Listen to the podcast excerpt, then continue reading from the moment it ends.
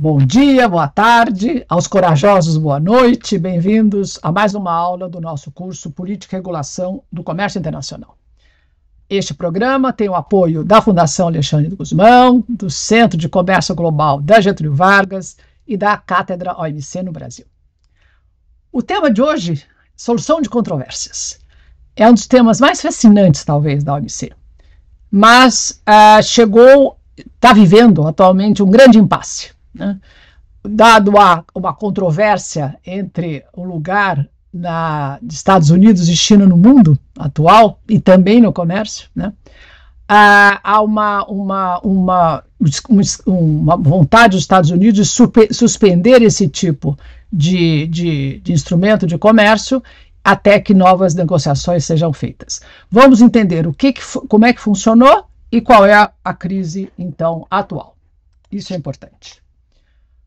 Primeiro, distinguir o que, que é o Dispute Settlement Understanding, que é o acordo, o entendimento entre as partes que foi feito na rodada Uruguai, que criou, não é, este este novo uh, sistema de solução de controvérsias, e o Dispute Settlement Body, que é o órgão de solução de controvérsia, que nós vamos ver é formado pelos normalmente uh, embaixadores que estão em Genebra e que todos os membros e que aceitam ou não aceitam o resultado de uma disputa ou que iniciam processo para uma nova disputa. Então, este órgão, que no fundo é quase como se fosse o Conselho Geral, que troca de chapéu e aí fica o órgão de solução de controvérsias. Repara que são os diplomatas uh, que estão decidindo se aceitam ou não aceitam aquela, aquele aquela decisão e, mais do que isso, acompanhe os casos de implementação, se for o caso. E o acordo em si, que é o understanding. Né? Um pouquinho de história. claro que quando você faz um sistema de regras internacionais, se você não tiver um sistema de enforcement, de fazer cumprir essas regras, a coisa entra, vamos dizer assim, num, num, num processo de, de, de, de diluição né, do poder dessas próprias regras. E o que, que acontece? Que no sistema internacional esse é um tema difícil, não é? De você, você sempre tem litígios, sempre tem conflitos, como é que você vai resolvê-los? São poucos organismos uh, efetivos né, no sistema internacional. Você tem a Corte de Haia, talvez mais ligado, talvez, a direitos humanos, você tem o próprio CID, que discute investimentos, quer dizer, mas você não tem uh, uma corte internacional que julgue comércio. O sistema de controvérsias da, da OMC é considerado efetivo. Hoje seriam mais do que mil casos que foram né, julgados, 500 deles na, na época do velho GATT, e aí tinha um problema, né? Eles, a efetividade era baixa, porque um, um membro, uh, um membro que perdia normalmente dizia, tudo bem, uh, eu não vou cumprir assim, e aí talvez cumprir um pouco de pressão dos outros órgãos, ele acabasse cumprindo de outra maneira. Né? Ah, com a rodada Uruguai, foi criado um sistema efetivo, sim, ah, extremamente poderoso, sabe? Que, que os, se os membros, primeiro, não podiam ah, bloquear a instalação de um, de, de, um, de um painel. E segundo, era difícil uh, não aceitar, porque era o famoso consenso invertido e que você, uh, você precisava de todos os membros para dizer, não, esse caso foi mal julgado, não o resultado não serve. Né? Uh, como é que ele foi construído um sistema tão poderoso como esse? Alguns numerinhos muito interessantes. Quem são os maiores atores, né, os principais atores desse, deste, desse processo?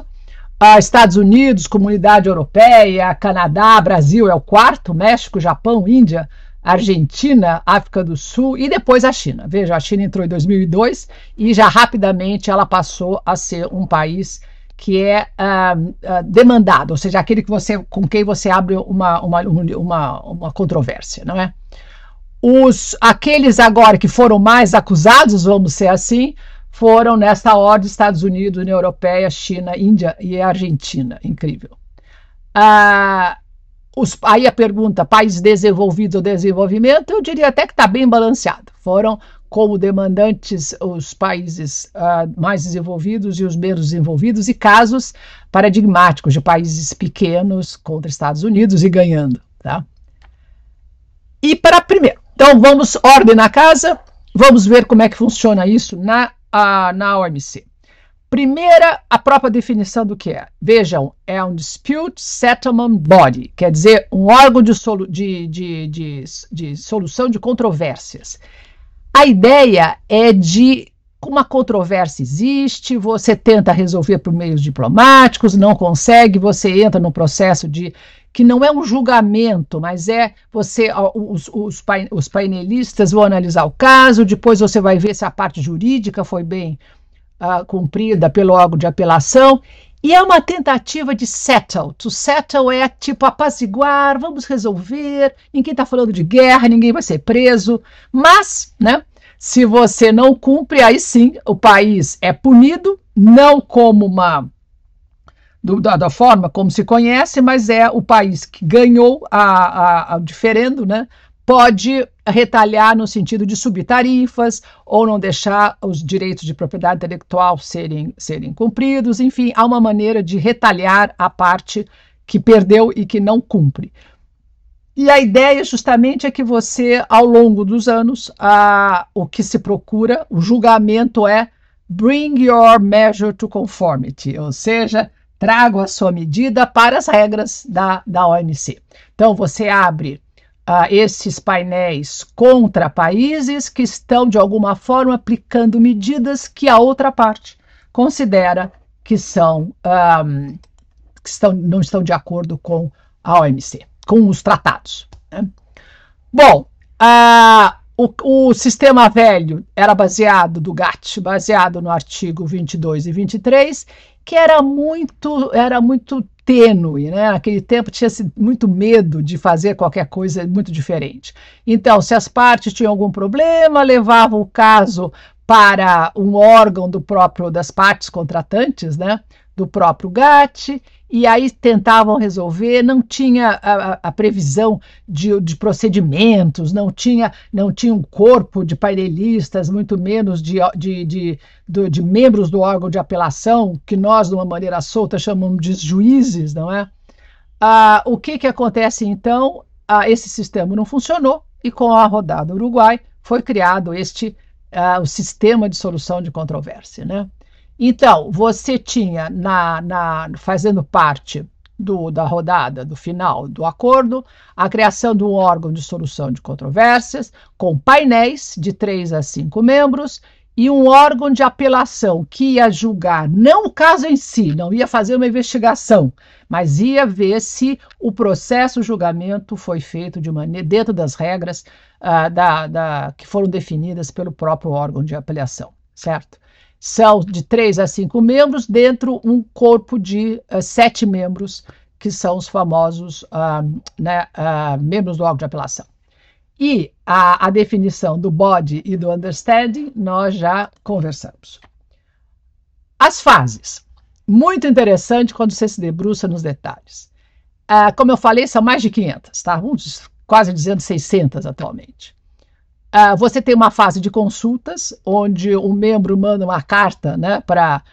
Ou começa já o caso no comitê. Você já vê que um país está incomodado com alguma medida sua, já pergunta, você tenta responder, aí nos, né, na, na, nos corredores você já conversa, porque é uma decisão do país, né, do, do, do, do governo, quer dizer, tem que consultar as partes, a todos os, a, a, sociedade que está interessada, e às vezes alguns, do, alguns membros da sociedade do país falam: não, não vai bater no, no, no, país, não vai começar uma disputa, não vale a pena, a gente pode sofrer algum tipo de retaliação. Bom, enfim, é impressionante como as, uh, você chega na fase da consulta, aí formal, né, já notifica o secretariado, uh, já notifica que temos uma consulta, tem reuniões formais, né? E é muito interessante que metade dos casos resolve na consulta. Por exemplo, na hora que você começa o processo, o outro país fala: bom, isso é para valer, vamos tentar ver se a gente resolve o problema. Depois, quando isso não é resolvido, se pede o estabelecimento de um painel, e então, depois de X meses, às vezes um ano, né, uh, uh, você então tem a decisão do painel. E isso com, com, datas, com prazos, grande tensão. Eu, eu, me lembro do, do tempo de você ir lá buscar as decisões né, do, do, dos painéis para ver o que estava que, que, que acontecendo.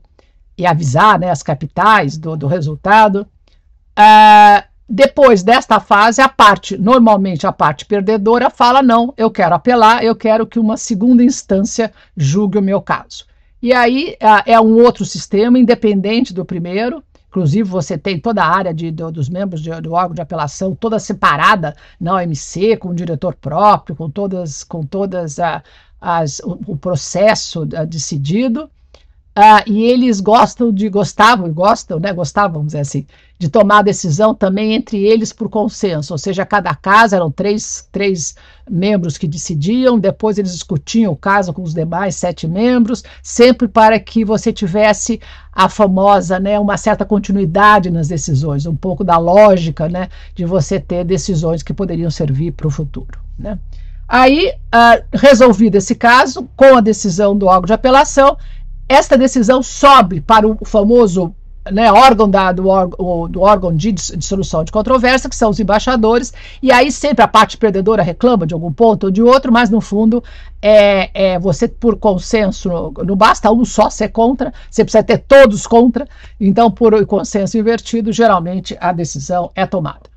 E aí o que, que acontece? O membro perdedor tem que tirar a medida, parar de praticar aquela medida ou mudar a sua legislação e aí o órgão de, o, a, o órgão de, de, de instrução de controvérsias determina um tempo para ele cumprir esse tipo de, uh, de, de medida.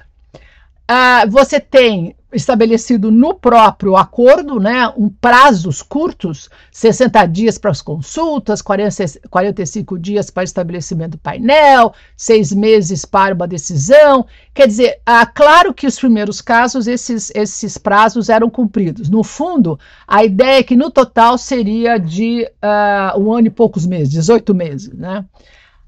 O que, que aconteceu? Os casos, os casos mais simples eram re realmente decididos com razoável né, velocidade, e aí os casos começaram a ficar muito complicados. Os casos de os casos famosos das bananas, das, dos hormônios, e aí bomba explode com os casos das aeronaves, não só Brasil-Canadá, mas também as casos das grandes aeronaves de um, Boeing versus Airbus. E aí pronto, aí os painéis de que eram documentos possíveis de ler, né, é, de 200, 300 páginas, tudo ao total, acabavam com pilhas e pilhas de caixa. Teve até uma exposição lá na OMC dos, dos casos, né, as caixas da, com os, com as, com os, todos os o processo e a, a defesa dos advogados, etc. Uh, isso é muito negativo, no fundo, né? Porque você primeiro esperar que, que esses juízes, entre parentes, lessem tudo isso, provavelmente só o, o, o, o secretariado uh, conseguisse ler, e como eu sempre falo, você, em mil páginas, você pode ter que ter capacidade de escrever 100. Eu acho que deveria ter um limite para esses, para esses, para esses documentos que são submetidos. Muito bem. Quais são os objetivos dessa solução de controvérsia? Vocês vão ver que vários integrantes da OMC, que vocês vão conhecer, né, ou já conheceram nas entrevistas, são contra chamar a solução de controvérsia como tribunal, porque não é o tribunal como nós entendemos, mas é o nome que se usa, né, que se, que se divulgou o, o, órgão de solução de controvérsias, e muito menos chamar os membros do órgão de apelação, os apeladores, de de, de juízes. Né? Não vamos ver por que, que esses nomes ficaram. Quais são os objetivos, então, do processo? Solucionar conflito, porque antigamente, quando você tinha conflito de comércio econômico, se acabava em guerra, né? E sempre se fala quando aonde não entra, não é? Onde não entra o comércio, você acaba entrando com canhões. Agora as coisas são mais complicadas, não? Trazer a medida que viola para a conformidade das regras. O objetivo, então, não é punir o país, é dizer, olha, aquela medida sobre antidumping, aquela medida sobre tarifa, olha, não é bem assim que nós entendemos quando negociamos o acordo. E aí você traria esta medida, o país perdedor, para a conformidade.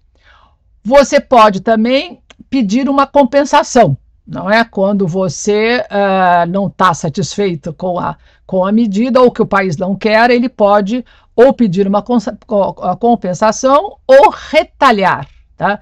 Retalhar, no caso, você, o país ganhador uh, do, do, do, do, painel, do caso, ele ele tira né, aquelas concessões de tarifa que deu à parte perdedora.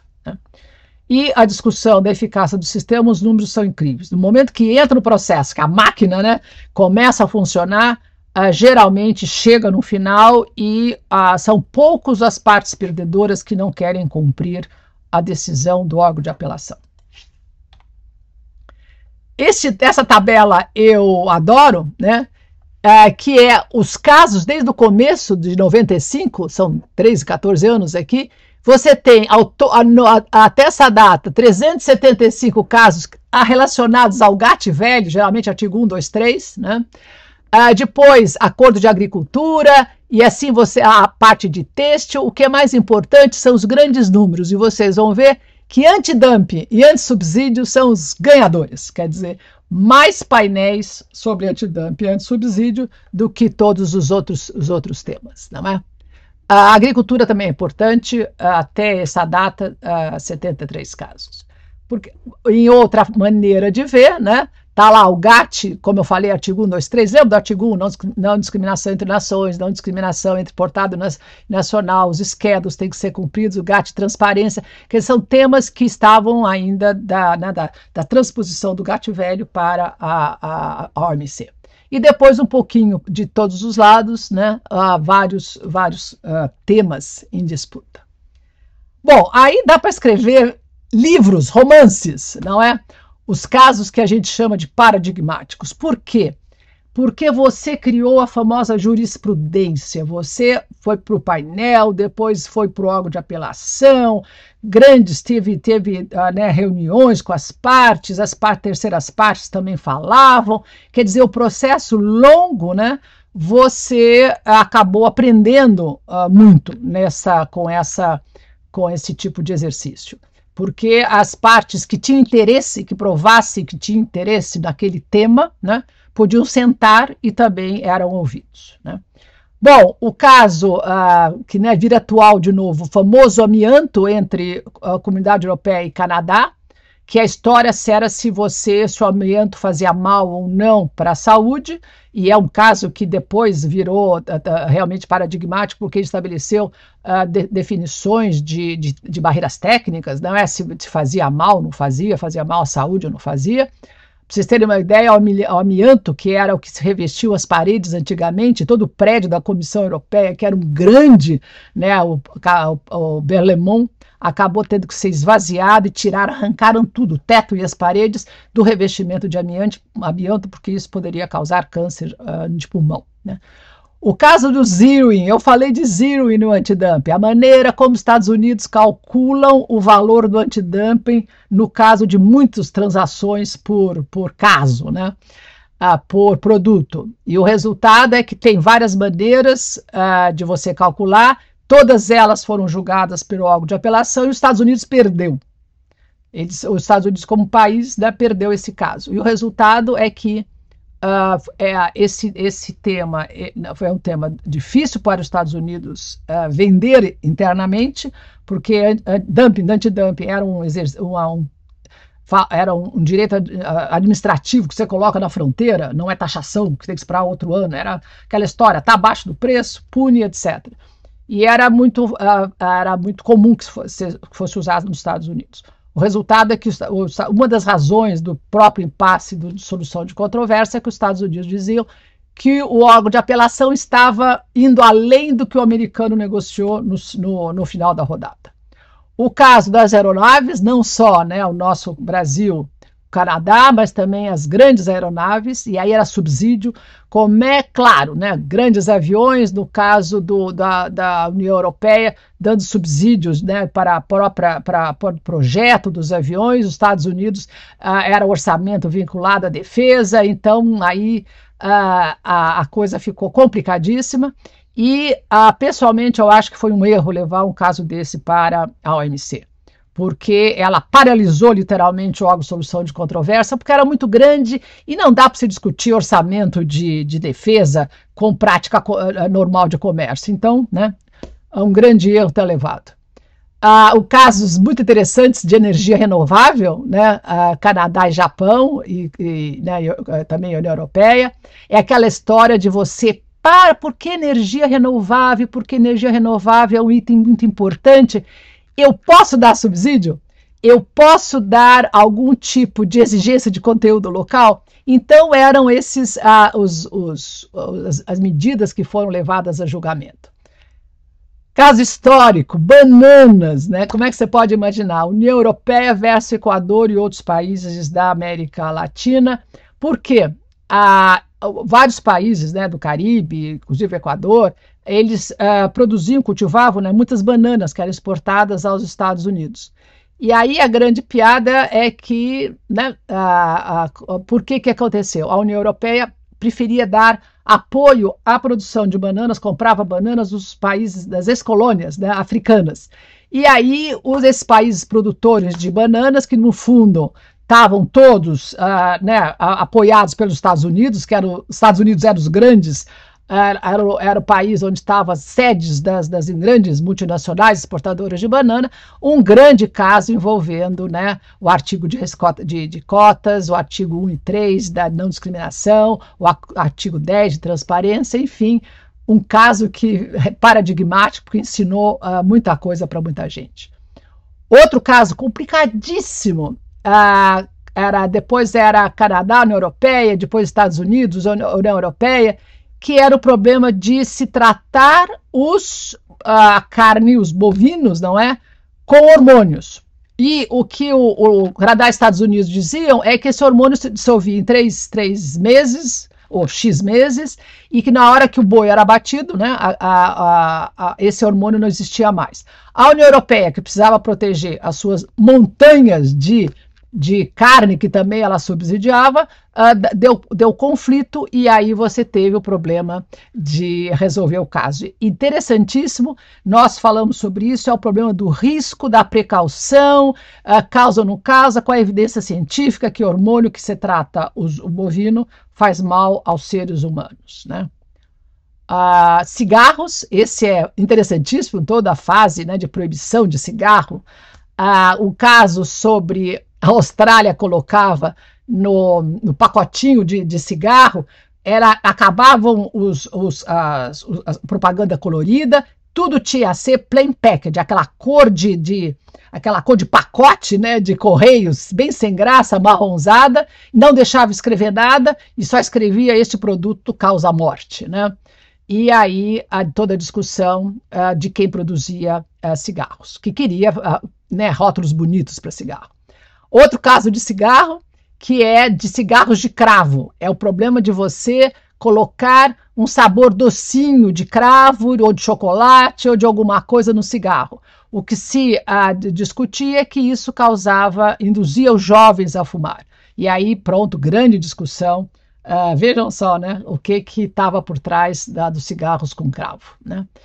Aí pronto, para os ambientalistas, grande história, o problema das focas entre União Europeia e Canadá. O Canadá tinha, tinha uma, toda uma, uma parte da sua população que vive no extremo norte, tudo gelado, que viviam de focas, né? A foca era, era o produto mais importante para a gordura, por causa desde de, de pegar fogo, né? De acender, acender a, a, né? o, o, o fogo, até alimentação, e eles caçavam as focas com grandes bastões, que era para pegar as focas a nenezinhas, né, e dar uma cacetada na cabeça e não perfurar com balas o corpo. Grande confusão, pode ou não pode, uh, enfim, teve que se chegar a um acordo que sim, as, as, as, a população pequena que vivia disso podia fazer, outros não.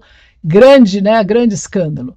E o caso do gambling, né, do jogo, jogo de azar, né, era Antiga e Barbuda, que na verdade não era nem antiga, eh, não era Antiga e Barbuda, mas era ilhas, não é do Caribe, era, eram os Estados Unidos americanos que uh, gostavam de, tinham, faziam apostas virtuais, aposta por computador, aposta de cavalo por computador.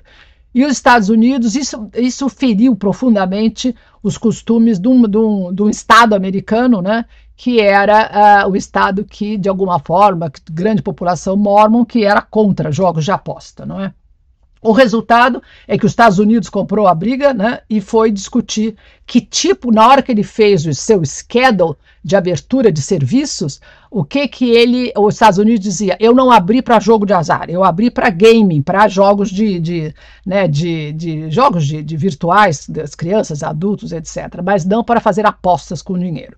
Resultado, a coisa foi mal feita, acabou o, o, o, americano que morava em Antigo e Barbado acabou ganhando por causa da, da, da, da, da argumentação e depois os Estados Unidos teve que tomar, um, teve que fazer uma renegociação para que isso fosse impedido. Né?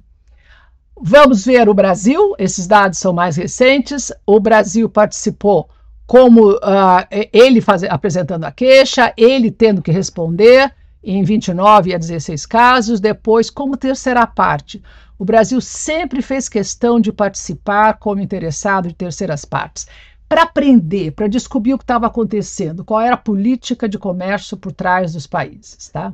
E esta, e esta, então vários livros foram escritos interessantíssimos.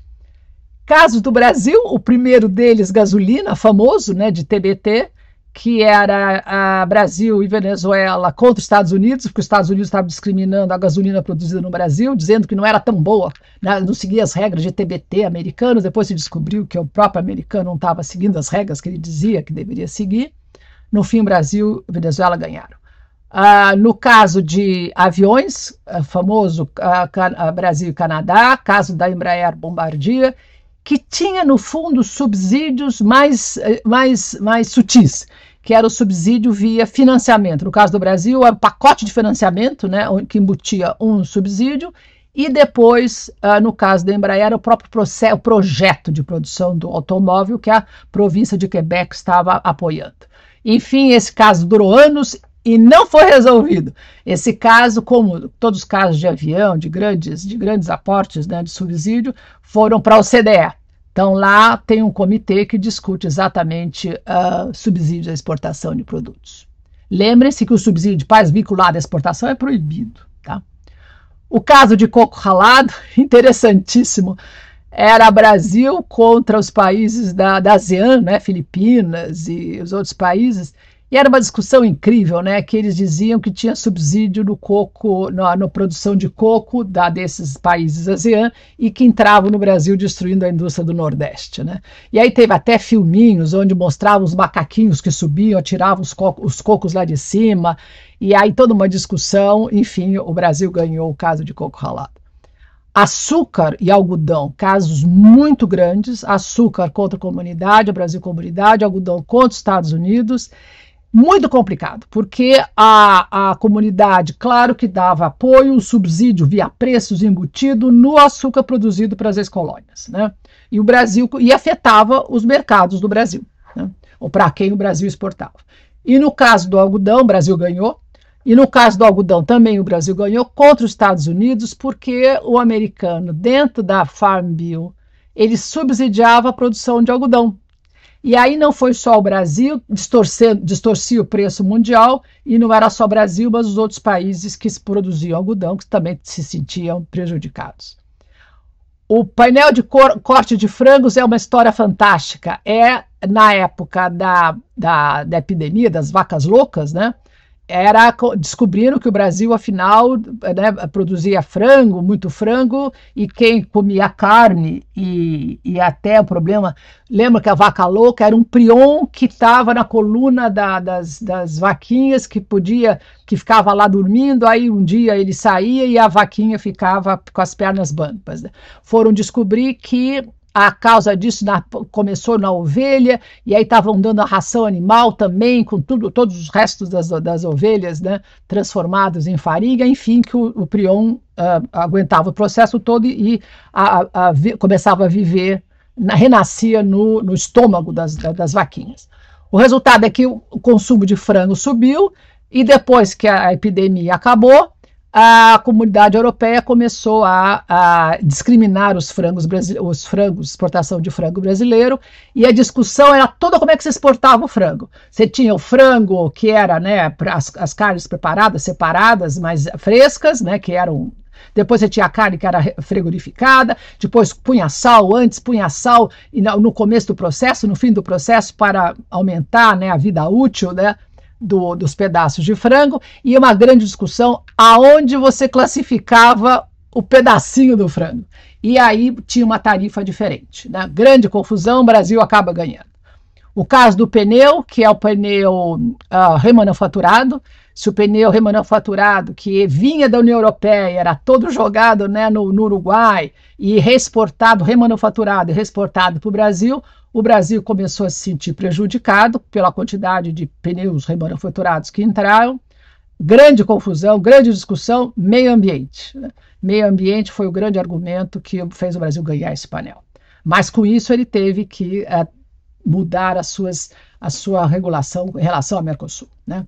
E o, mais recentemente a carne halal, que é como você processa a carne que vai para os países árabes. Enfim, novelas incríveis, cada caso vale a pena. Bom, uh, o próprio acordo, né, o understanding da DSB previa que uh, da, os membros deveriam, depois de X anos, começarem a fazer uma revisão. E esse processo, eu confesso para uma não, não advogada, como eu, interessantíssimo, porque aí você ia nas reuniões para ver o que, que, os países, de que, que os países estavam se queixando. Né? Alguns queriam reformas estruturais, ou seja, a, queriam uma lista fixa de painelistas, então vamos falar um pouquinho. Essa, os países ofereciam uma lista de painelistas, de pessoas que conheciam o comércio, ou advogados, ou economistas, que conheciam o comércio internacional. E aí ah, os países podiam, o secretariado ia oferecendo os nomes de pessoas que não estavam né, vinculadas a esses países, e as partes ah, escolhiam. Quando isso não era possível, Uh, aí sim, o diretor da, da OMC prepara um painel e as partes têm que ser, a lista, né? E os, as partes têm que aceitar. E a lista do, do órgão de apelação, que aí era um caso mais complicado, porque era todo um processo de seleção feito pelos próprios diplomatas em Genebra, e que eram sete desta lista. Né? Então, queriam uh, que, os, que os painelistas também fossem fixos, aí é complicado, porque custa muito caro manter os painelistas né, só fazendo isso, e, na verdade, tanto os painelistas quanto o órgão de apelação eram pessoas que continuavam, ou estavam trabalhando em Genebra, ou eram juízes que estavam trabalhando nos seus respectivos países, e iam para as reuniões marcadas em Genebra. Bom, depois há toda uma discussão de aquela história, né? Primeiro você condena no painel, aí a pergunta, para a condenação, uh, durante a, a, a, fase de implementação do painel, e se você descobre que o país afinal não está implementando, você já pode, já pode retalhar? Como é que você faz a compensação? Aí a questão da ordem né, da, da dos, dos, casos. Depois, uh, direito de apelação do painel de implementação. Esse painel de implementação, que era geralmente os próprios membros né, que estavam envolvidos no caso, uh, a gente também podia apelar, porque afinal era um outro painel, não é? O que, que é a implementação? É saber se o país estava cumprindo ou não as, as determinações do painel de órgão de apelação. Depois, a transparência. Tinha horas que as medidas não eram transparentes, grande discussão sobre o artigo 10. Terceiras partes, podem falar, não podem falar, só podem falar uma vez. Os países que estavam interessados nesse caso podiam não falar. Né? Depois, os prazos que estavam demorando muito. E uma história divertidíssima que é o carrossel, que é o seguinte, que é a, a discussão de que você, os, os, os países que estavam né, retalhando mudavam a ordem né, do, do, dos produtos que eles subiam a tarifa. Então, em seis meses era uma lista de 100 produtos, nos seis meses seguintes mudava a lista e a parte que, tava, que tinha perdido uh, tinha problemas sérios, não é? Com esses aumentos de tarifa, com a falta de previsibilidade. Bom, uh, tudo isso estava andando muito bem, até que nos últimos anos, o que, que aconteceu? Uh, Estados Unidos e China começaram a ter problemas sérios de comércio.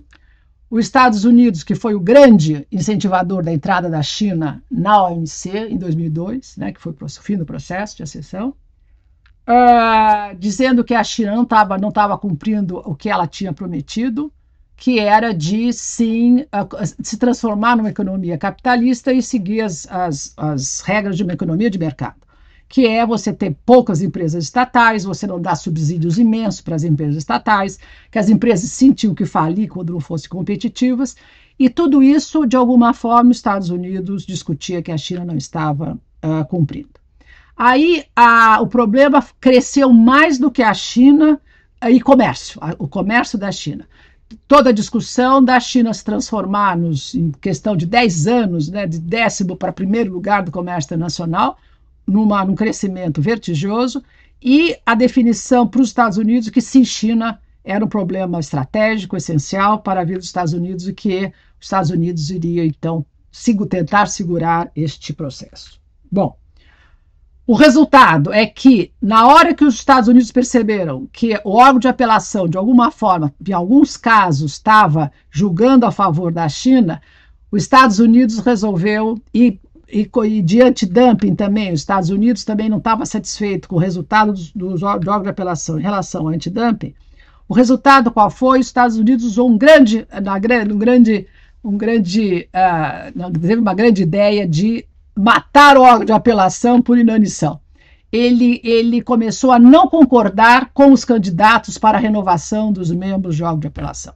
E com isso, em, alguns anos, né, que os órgãos eram quatro anos depois, uh, uh, podiam ser né, uh, renomeados ou não, acabaram, no fim, as pessoas foram saindo e o órgão de apelação ficou com, depois de sete, seis, cinco, quatro, três, a partir de três ele não podia mais funcionar. Com isso, os Estados Unidos estabelece, como eu digo, uma, uma decisão extremamente negativa, porque é um pouco assim, né? O, o dono da bola fala: eu estou perdendo, eu daqui a bola não vamos jogar mais, né? Ah, o que, e também você continuar uma, um órgão, de, apelo, de um órgão de, de uma solução de controvérsia sem a presença dos Estados Unidos, que é um grande parceiro do comércio internacional, também não era assim a decisão que os membros gostariam de ter. Então, no momento que esse órgão de apelação parou de funcionar, os, os, os outros países que eram a favor da manutenção do órgão de apelação criaram o famoso o, o, o, mecanismo né, de julgamento de apelação. E aí, repare, aí é só uma questão de apelação, quer dizer, decide sim ou não, resolve o caso, e você não tem aquela preocupação de você criar jurisprudência como o órgão de apelação estava fazendo. Bom, estamos nesse impasse, né? e mais do que isso, a, a dificuldade das, da, das novas, de novas regras de comércio internacional, a, a, crise do multilateralismo atual, tudo isso reflete na OMC. Ah, o que, que, é importante você ah, guardar dessa discussão, que para mim é, é a mais interessante? O, eu sempre falo que o modelo né, de comércio dos Estados Unidos e de União Europeia são diferentes.